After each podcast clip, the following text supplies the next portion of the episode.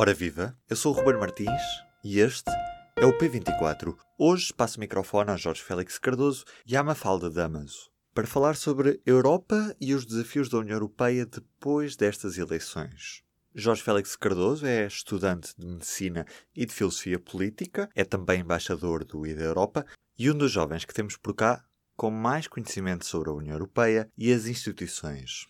E a Mafalda Damaso é especialista em assuntos internacionais, em especial em assuntos europeus. Olá, Mafalda. Olá, Jorge. Os líderes europeus estarão hoje reunidos em Sibiu, na Roménia, para uma cimeira que pretende relançar o projeto europeu e pensar o lugar da Europa no mundo. Isto segundo Donald Tusk, o presidente do Conselho Europeu. Nós estamos aqui reunidos os dois no P24 para fazer algo semelhante. Depressa percebemos que há um tema que nos preocupa a ambos, que é o clima.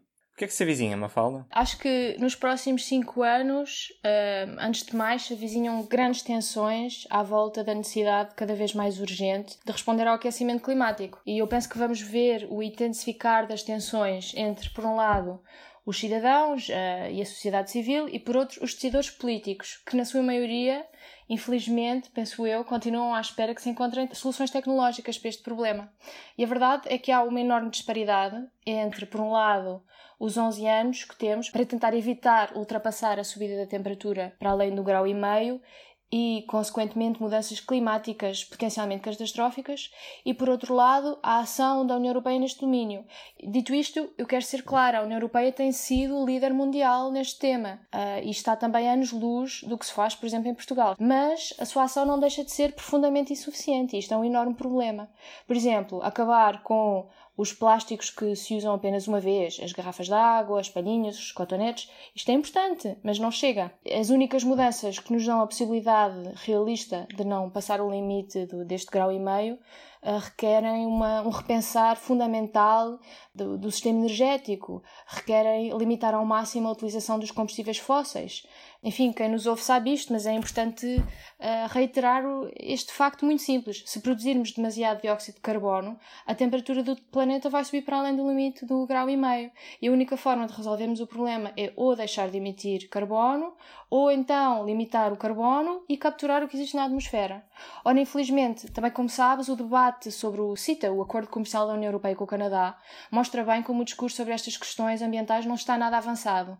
Em 2017, o Tratado de Comércio Livre com o Canadá foi bloqueado pelo Parlamento da Valónia, uma região belga.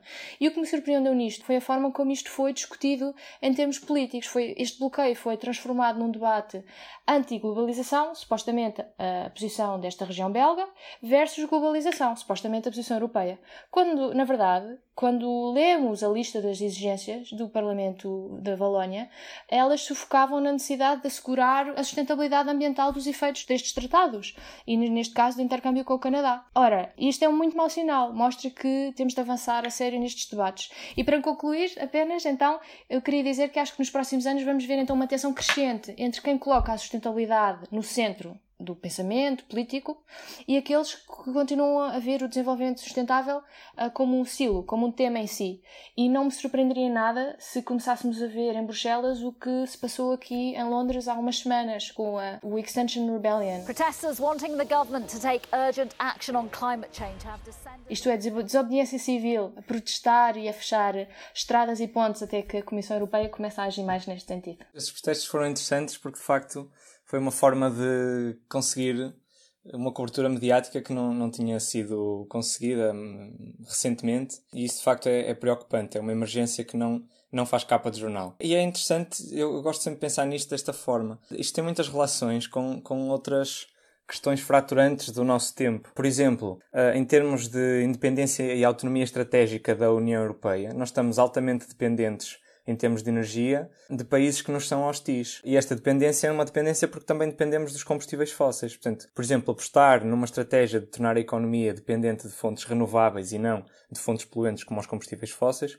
daria maior uh, autonomia estratégica. Quem diz isto diz, por exemplo, questões de defesa ou até de comércio internacional. Esta semana víamos o Mike Pompeo, dos Estados Unidos, dizer que o degelo do Ártico será uma excelente oportunidade comercial. Quer dizer, isto de facto alterará muito a estratégia da União Europeia e não de uma forma necessariamente favorável. Por exemplo, outro tema que tem estado muito na ordem do dia, as migrações. É sabido que as alterações climáticas vão provocar, uh, enfim, a desertificação em África, fenómenos climáticos extremos e que vão empurrar as populações mais para norte, e a norte significa para o continente europeu. Portanto, como é que queremos parar migrações se não paramos a, a, principal causa das migrações, ou uma das principais, que é de facto as alterações climáticas. E depois, uh, por fim, também um aspecto não muito falado, mas que também me parece muito importante, que é o impacto das alterações climáticas na nossa saúde. Nós vamos ter uma população muito envelhecida na União Europeia no futuro próximo. Temos sistemas de saúde que estão a ser testados, porque estão a ser levados ao limite.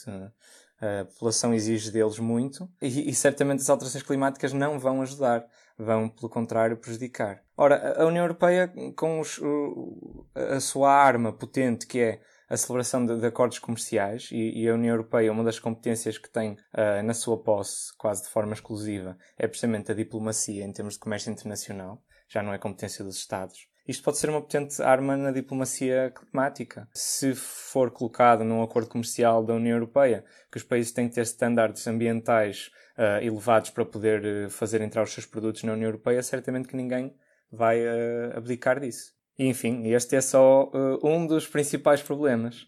Mafalda, sei que também querias trazer aqui outra, outra questão à discussão. Sim, é, é a questão da cultura, mas sabes que uh, o que eu quero dizer se vai juntar ao que acabaste de dizer também, isto é, tentar perceber a diplomacia europeia muito para além de, de, da sua forma tradicional.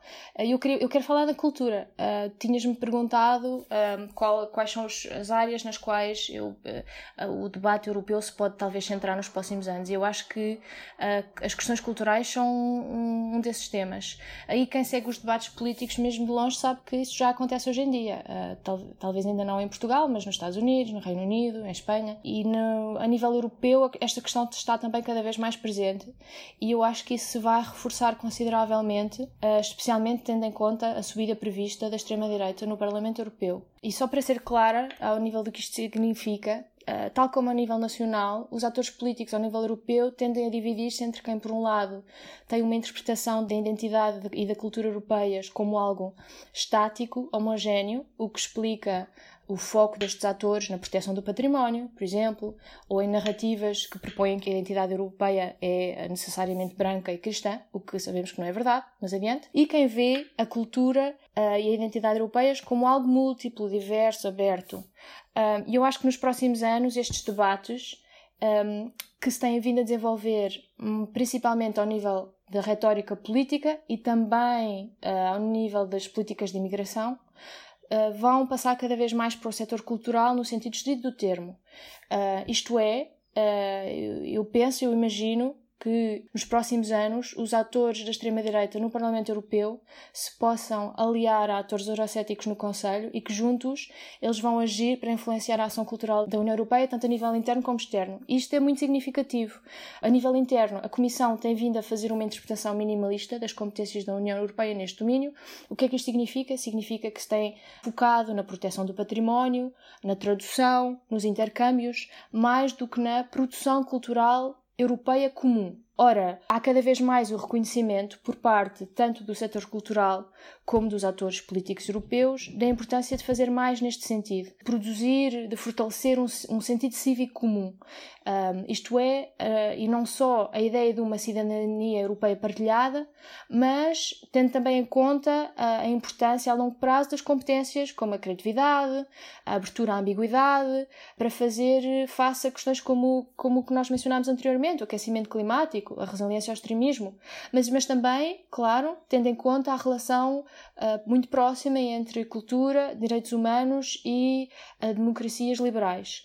Ora, o problema é que esses atores anti-europeus ou eurocéticos Uh, vão tentar bloquear a ação neste sentido, e o que eu sugiro a quem esteja a ouvir é que preste atenção às notícias que possam aparecer apenas sobre políticas culturais europeias nos próximos anos, mas isto porquê? Porque é um tema que à primeira vista pode parecer muito específico, mas que tem consequências muito mais vastas e que vai ser o palco de tensões muito significativas sobre a União Europeia que queremos. Ao nível da política externa também, em 2016, a Comissão e a Federica Mogherini, que é a alta representante da União Europeia para a política externa, publicaram uma estratégia que se chama a Estratégia para as Relações Culturais Internacionais e que reconhece a importância das relações culturais, isto é, do desenvolvimento de relações e de parcerias a longo prazo na ação exterior da União Europeia. Basicamente, é um documento que reconhece que promover uma ordem multilateral ou global baseada na liberdade de expressão, na paz, etc., não pode ser construída apenas de cima para baixo, o chamado top-down. Isto é, não, não é algo que possa ser construído apenas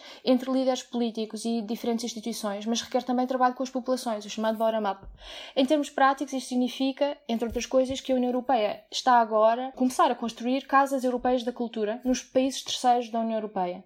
Um, e essas, nessas casas da cultura, diferentes Estados-membros vão organizar de forma colaborativa atividades culturais, não só com os atores culturais, mas também com a sociedade civil, nos países vizinhos da UE, da União Europeia e não só.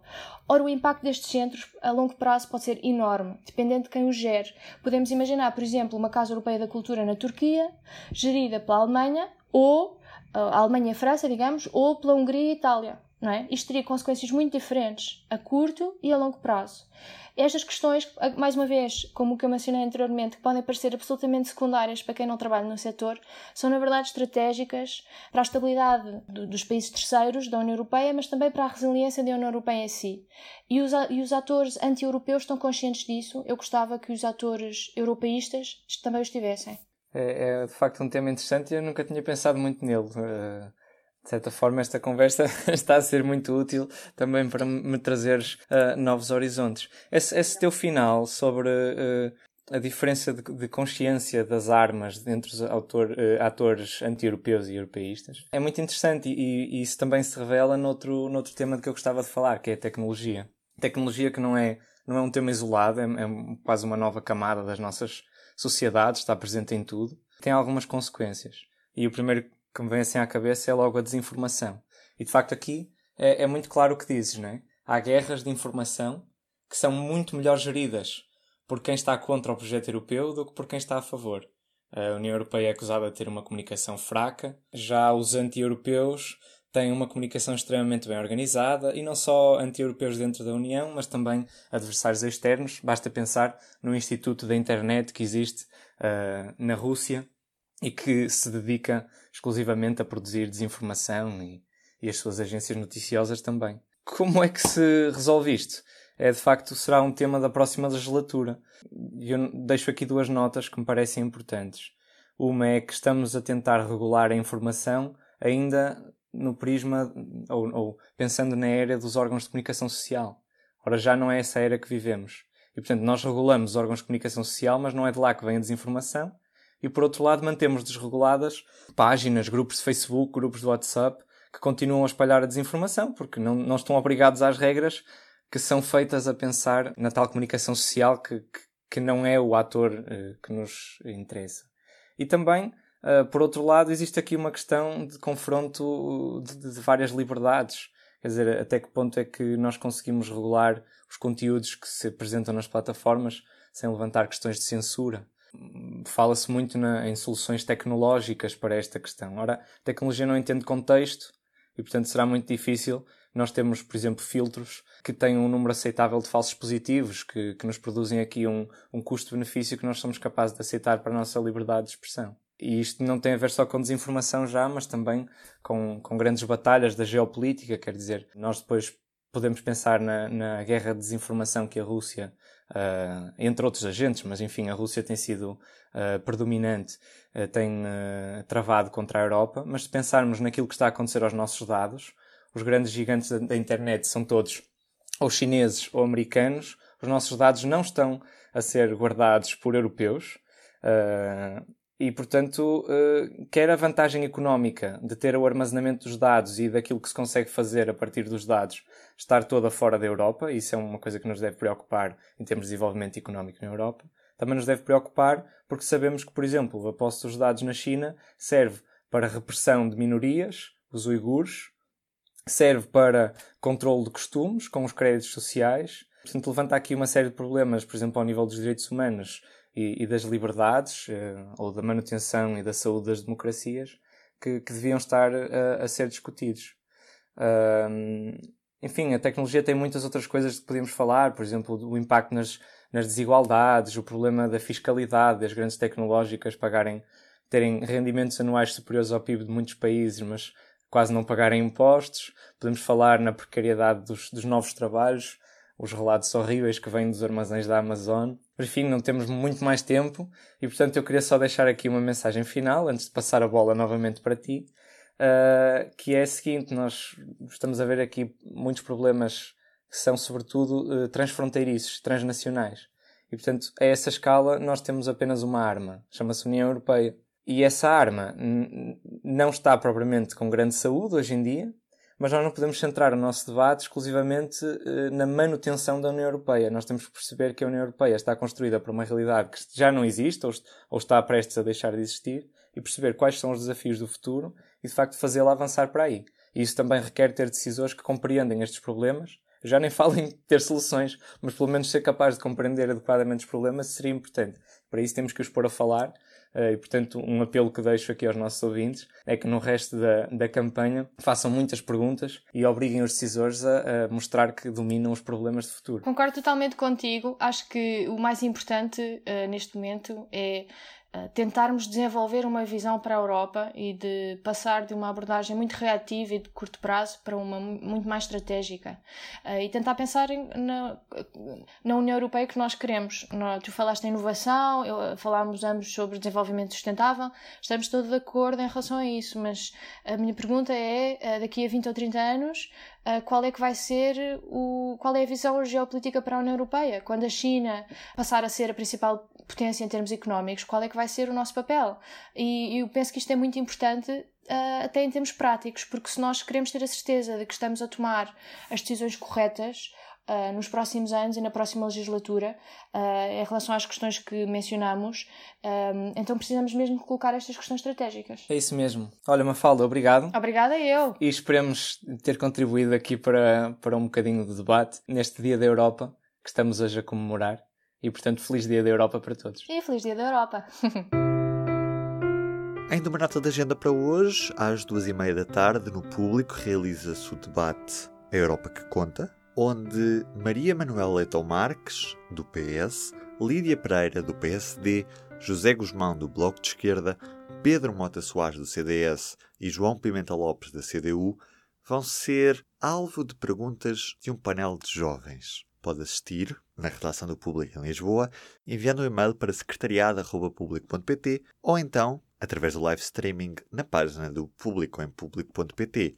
Do P24 é tudo por hoje. Um bom dia da Europa e um grande abraço. O público fica no ouvido.